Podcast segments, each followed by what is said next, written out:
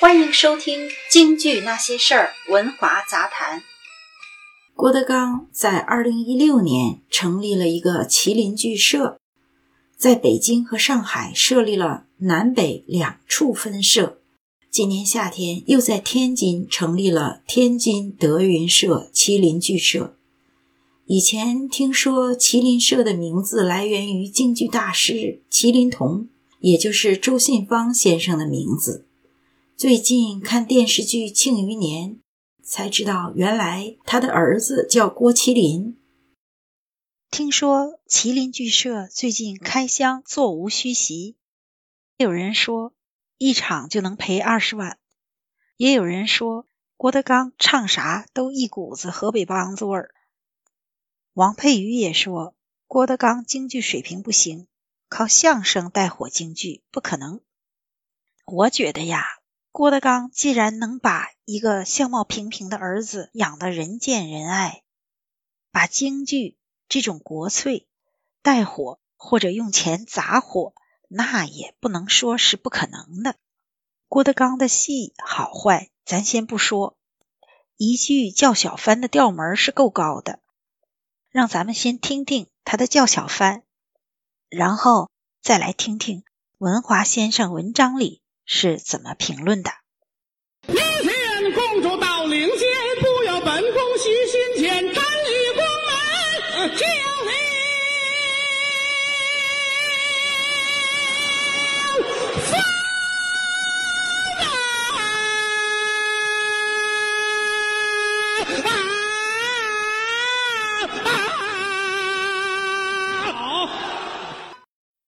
郭德纲唱京剧动了谁的奶酪？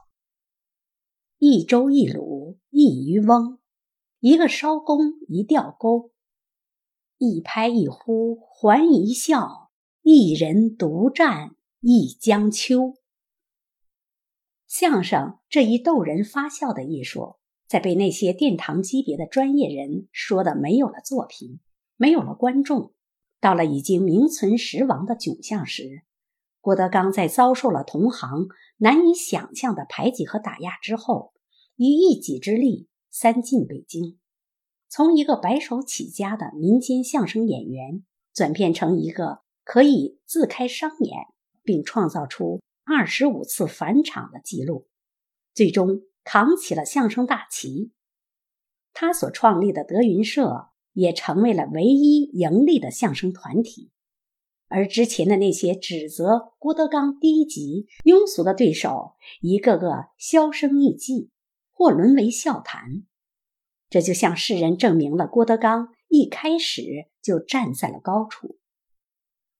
把传统相声表演到登峰造极之后，郭德纲又把目光投向了自己深爱的京剧艺术，想以一己之力商演京剧，传播京剧。推动京剧这门国粹艺术的再辉煌，为此成立了麒麟社。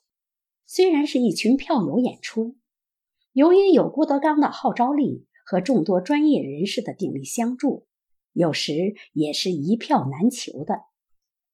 麒麟社成了唯一自己养活自己的京剧团体。京剧没问题，观众没问题，市场没问题的大实话。从郭德纲嘴里说出来，郭德纲的麻烦又来了。首先，王佩瑜就说郭德纲的京剧不专业，充其量是个顶级票友。王佩瑜这话一出来，就遭到了网友的炮轰，说他是吃不到葡萄说葡萄酸的心理在作怪。其实这是王佩瑜和个别国人的恨人有、笑人无、怕人富、嫌人穷的劣根在作怪。郭德纲满嘴评剧味的京剧演唱，连顶级票友都算不上。可是看他的身上、脸上，尤其是白口，就连号称当今第一老生的于魁智都没有这么到位的白口。再看郭德纲的身上，还能有谁？比郭德纲这个戏窝子出来的相声演员更会演戏呢。其实，若要细讲专业，单就表演艺术家这个称号，现在的京剧界有几位名家大腕儿能配得上啊？有些研究生毕业的，获得一级演员称号的，得过梅花奖的名家大腕儿们，大都眼里没戏，脸上无情，身上无活，都会演几部戏呀？一年能演超过几出全本戏呢？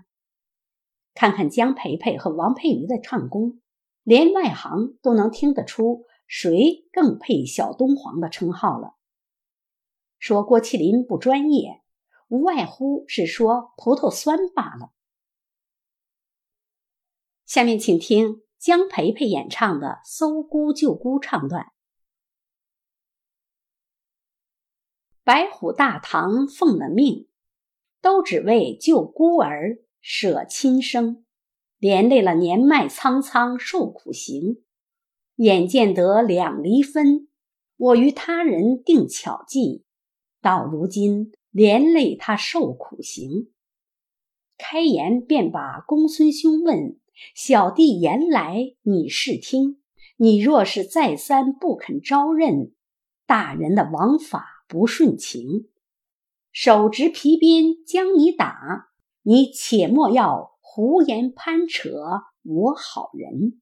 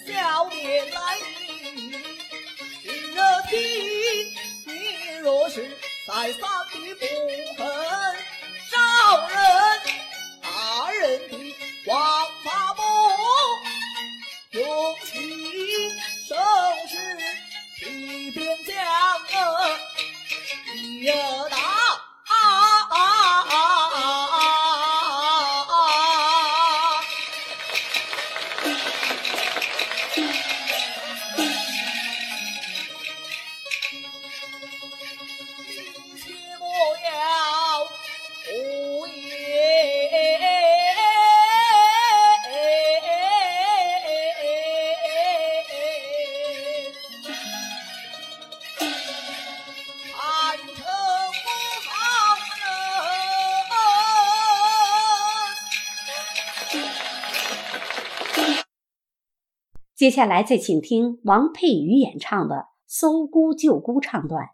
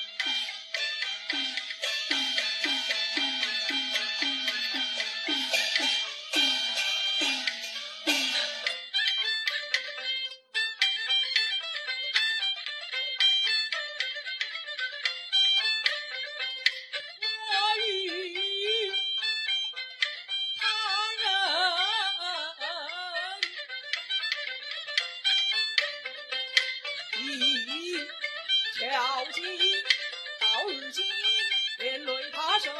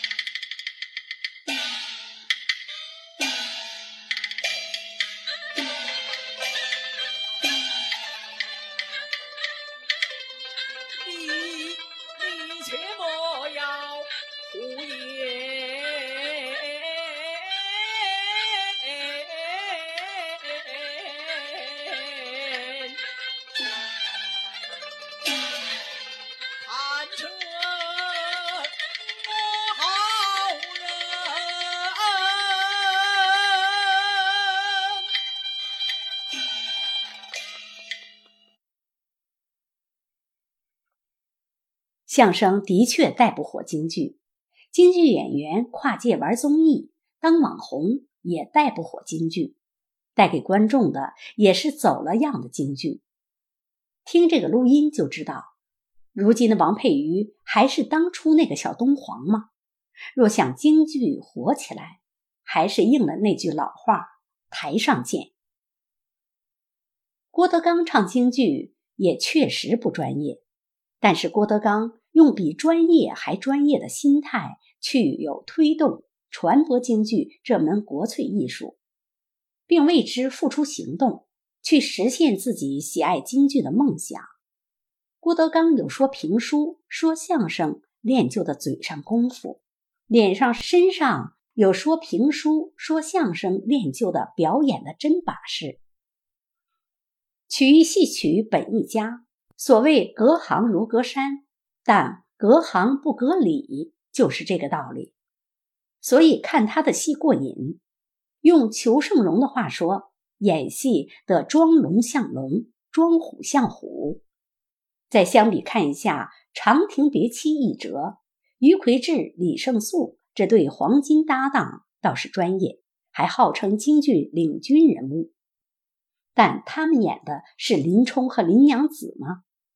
痴呆的眼神，毫无变化的表情，僵硬的身上，二位用心去揣摩剧情人物了吗？用心去临帖李少春和杜少芳二位大师此剧演技了吗？行家看门道，外行看热闹。林冲这顶天立地的大英雄，那种顶着屈辱、对亲人割舍不掉的眷恋，对奸臣的悲愤控诉的情感。哪里去了？十年课班训练和几十年舞台实践都跑哪儿去了？怎么人物的感情、剧情都没有演出来呢？演员不用专业的态度去再现大师们的艺术成果，即使是博士后毕业，也是在糟蹋大师们的艺术成果。艺术界讲究师承，讲究血脉的贯通，京剧。讲究的更厉害。于魁智的老师叶鹏五岁时拜在杨宝森的门下，成为入室弟子，令很多人望尘莫及。但因为杨宝森并未正式拜于淑妍为师，不能算入室弟子，所以拜杨宝森为师，并未使老生嫡传的血脉贯通。京剧老生行从程长根算起，经谭鑫培到余叔岩，而李少春在一九三八年正式拜余叔岩为师，成为于门七大入室弟子之一，符合贯通血脉之说，所以叶鹏二十二岁时又拜在李少春门下，成为李少春唯一记名弟子。虽贯通了血脉，但叶鹏传承的却始终还是杨派艺术。谭元寿九十岁时行动都不方便了，还在收弟子，能教给弟子什么功夫？前人名家这么做，只为师道的传承。所以郭德纲的拜师也是梨园的行规，只为正宗师道的传承而已。京剧本身没问题，观众没问题，市场没问题，那是因为郭德纲在认真的唱戏演戏，他的演出对得起观众买的票钱。而对专业演员来讲，京剧演出却这么萎靡，问题在哪儿？好演员没戏演，大牌名演员自我膨胀。于魁智在天津被喊了道好。在上海走了麦城，让观众大失所望，皆因不认真、粗糙烂演、不讲人物、不顾剧情而伤了观众的心。现在的京剧界胡演乱唱现象充斥舞台，国家京剧院靠着国家每年两个亿的拨款养着，只为国粹艺术，但国家京剧院振兴京剧却没有任何作为。专业内讧，个个却是好手，演戏却没激情了。去年闹出锁麟囊台上忘词儿的事故，就是一个很好的例子。演戏不认真，市场怎么会火起来？无独有偶，去年底看到过一篇文章，谭笑曾抱怨说，侯宝林相声讽刺的京剧笑话，真的。在现实的京剧演出中出现了四个龙套一出场，真的，一边一个，一边仨站着。本该挎着宝剑出场的人物，却挎着一把刀出场了。舞台京剧人物中，只有诸葛亮一人拿着扇子，且是鹅毛扇，而这个刘备却莫名其妙的拿着折纸扇出来了。这三个本不应该出现的笑话，道出了京剧界乱象乱到什么程度了。可以说，京剧这门国粹艺术到了这代人手里，真是扶不起来的阿斗了。京剧人不练内功，不加强自身的修养，怨天尤人，是自欺欺人。无意苦争春，一任群芳妓。零落成泥碾作尘，只有香如故。郭德纲唱京剧动了谁的奶酪？想必能明白的就会明白了。谢谢收听《文华杂谈》。